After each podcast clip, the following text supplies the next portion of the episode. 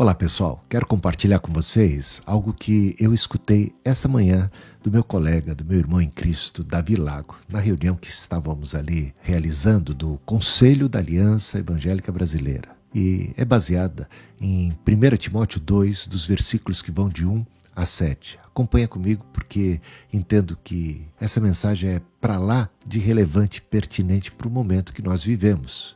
Olha só o que, que o apóstolo Paulo diz a Timóteo, antes de tudo, antes de mais nada, ou seja, estabelecendo de cara a prioridade da oração em favor de todas as pessoas. E o Senhor está aqui, através do apóstolo Paulo, nos exortando a nos importarmos, a intercedermos, não apenas pelos que são chegados, não apenas por aqueles que estão do nosso lado, que são da igreja, que são da família, que são ali do nosso nicho, do nosso grupo do WhatsApp, não, para intercedermos querendo o bem de todas as pessoas indistintamente. E mais, no versículo 2 temos: orem em favor dos reis.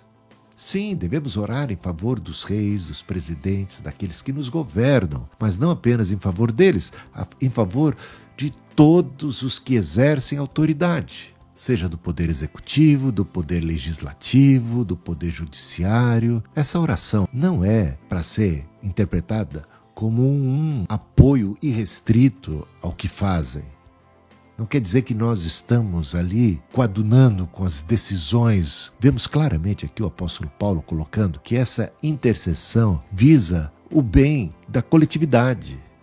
Queremos interceder em favor das autoridades para que elas possam agir de maneira adequada, a fim de que vivamos uma vida mansa, que elas promovam a paz, tenhamos tranquilidade, possamos exercer a vida piedosa, e também agir com todo respeito. O que nós queremos para nós, o que nós queremos para a igreja, o que nós queremos para o nosso povo é a paz, é a tranquilidade. Também, é, claro, como igreja, o espaço para o exercício da piedade, da bondade, da camaradagem, a vida que possa ser vivida com justiça, com respeito. Agora, preocupa bastante quando aqueles que são de Deus, em vez de estarem orando pela paz, promovendo a paz, buscando a paz, agindo como pacificadores, no que depender de nós, tenhamos paz com todos, buscai a paz e a santificação sem a qual ninguém verá o Senhor, em vez de estarem seguindo o príncipe da paz, estão muitas vezes fomentando o ódio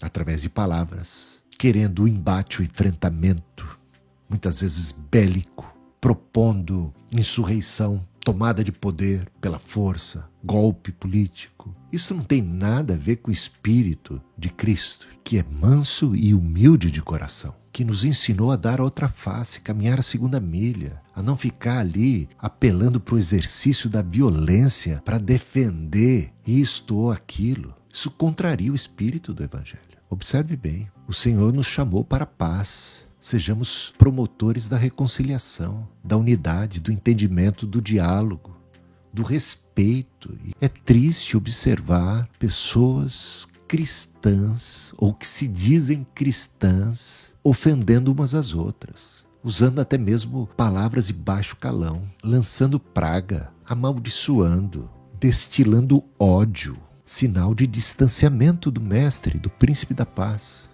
distanciamento daquele que disse para Pedro: embainha a tua espada, guarda a tua espada. O que, que é isto? E mais, para os filhos do trovão, os Boanerges, Tiago e João, ainda imaturos, carnais, quando foram rejeitados ali por uma comunidade, um grupo de samaritanos, queriam fazer descer fogo do céu para consumir a estes que não acolheram a Cristo não acolheram o evangelho, onde já se viu, então, fogo neles, querendo impor pela força, goela abaixo, os valores do reino, o evangelho, com espírito bélico, de ódio.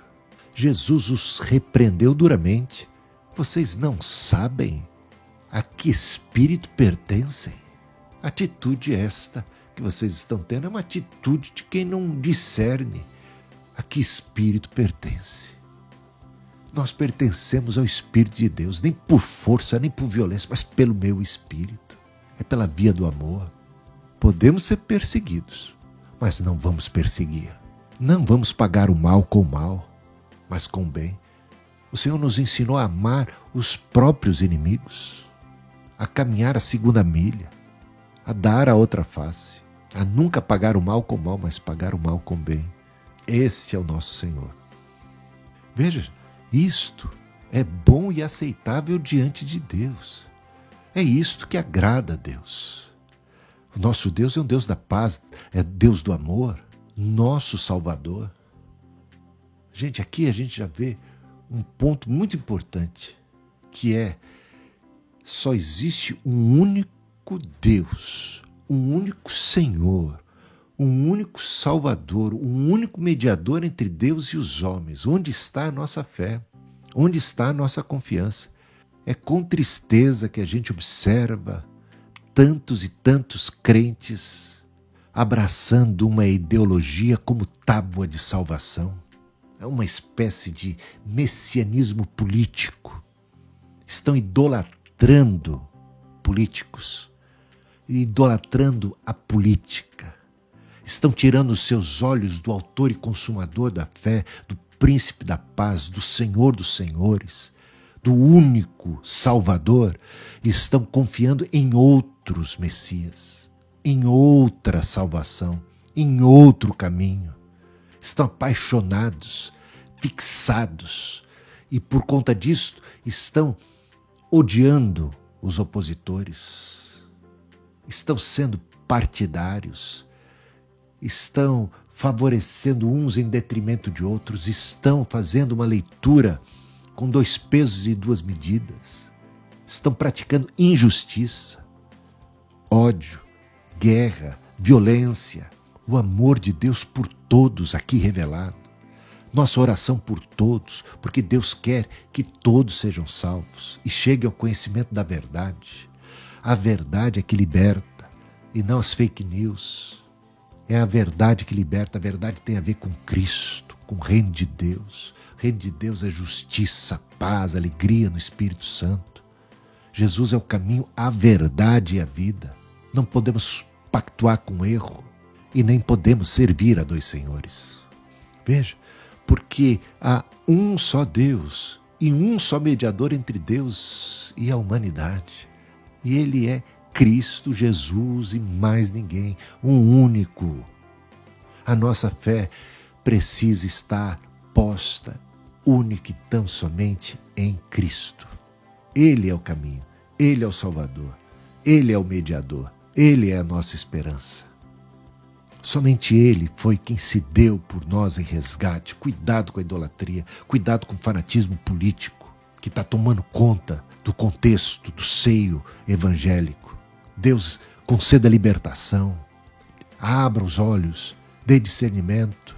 Cristo morreu por todos os homens. Deus amou o mundo de tal maneira. Cuidado com fazer acepção de pessoas, com olhar atravessado para um, atravessado para outro, semeando, sabe, inimizade.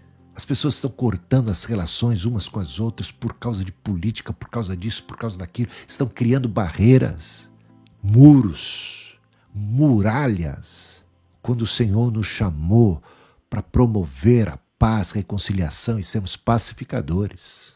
Jesus é o Cordeiro de Deus que tira o pecado do mundo.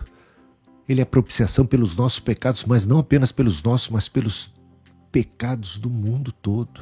Deixemos de lado o ódio e vamos amar mais, perdoar mais, em vez de julgar, em vez de atacar pedras em vez de ter pedras nas mãos, em vez da nossa língua ser uma língua afiada para ferir, seja ela posta a serviço do Evangelho, da salvação, da cura, da bênção, da graça, da misericórdia.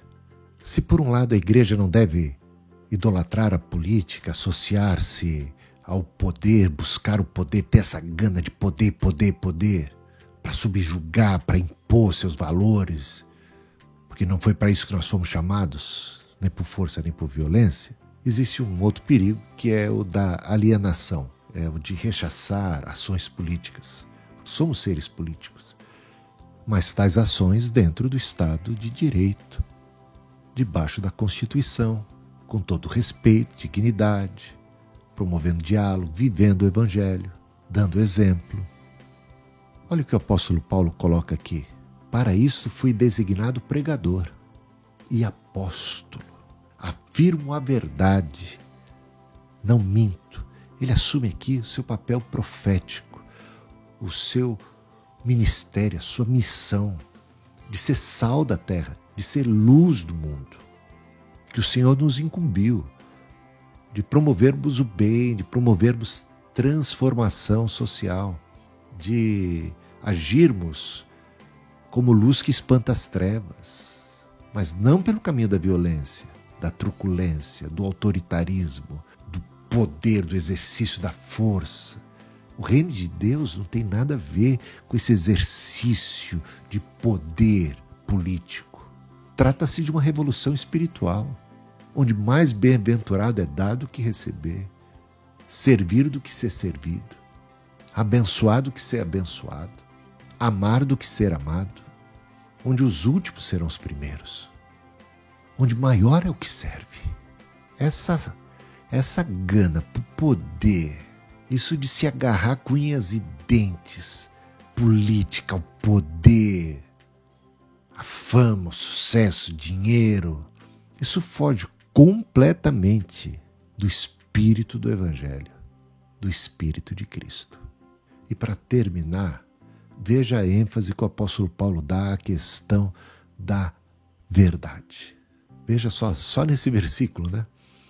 Ele coloca aqui: afirmo a verdade, não minto, mestre dos gentios na fé e na verdade. São três referências ao valor da verdade verdade que está sendo tão deturpada, tão desprezada. Os crentes estão deixando de lado o apreço pela verdade em nome de um apreço pela ideologia, pelo partido. Que coisa! Mas o nosso chamado é para seguir aquele que é o caminho, a verdade e a vida. Nada podemos contra a verdade senão pela verdade. Isso de negar a verdade, de negar as evidências, de manipular as informações, de enganar as pessoas, tem produzido danos irreversíveis em muitos casos. Que cada pastor, líder cristão possa ter um compromisso muito grande com Cristo, com o coração de Cristo, com o Evangelho, com o Senhor em primeiro lugar e com a verdade que liberta. E antes de tudo, oremos por todos. Oremos pelos reis, por todas as autoridades, para que tenhamos paz, para que tenhamos tranquilidade e possamos viver uma vida de dignidade, em piedade, amor, misericórdia, servindo e seguindo e olhando o único e verdadeiro Deus, sem rivais, sem idolatria, no caminho da verdade, no ministério profético como sal da terra, como luz do mundo. Em Cristo. Amém.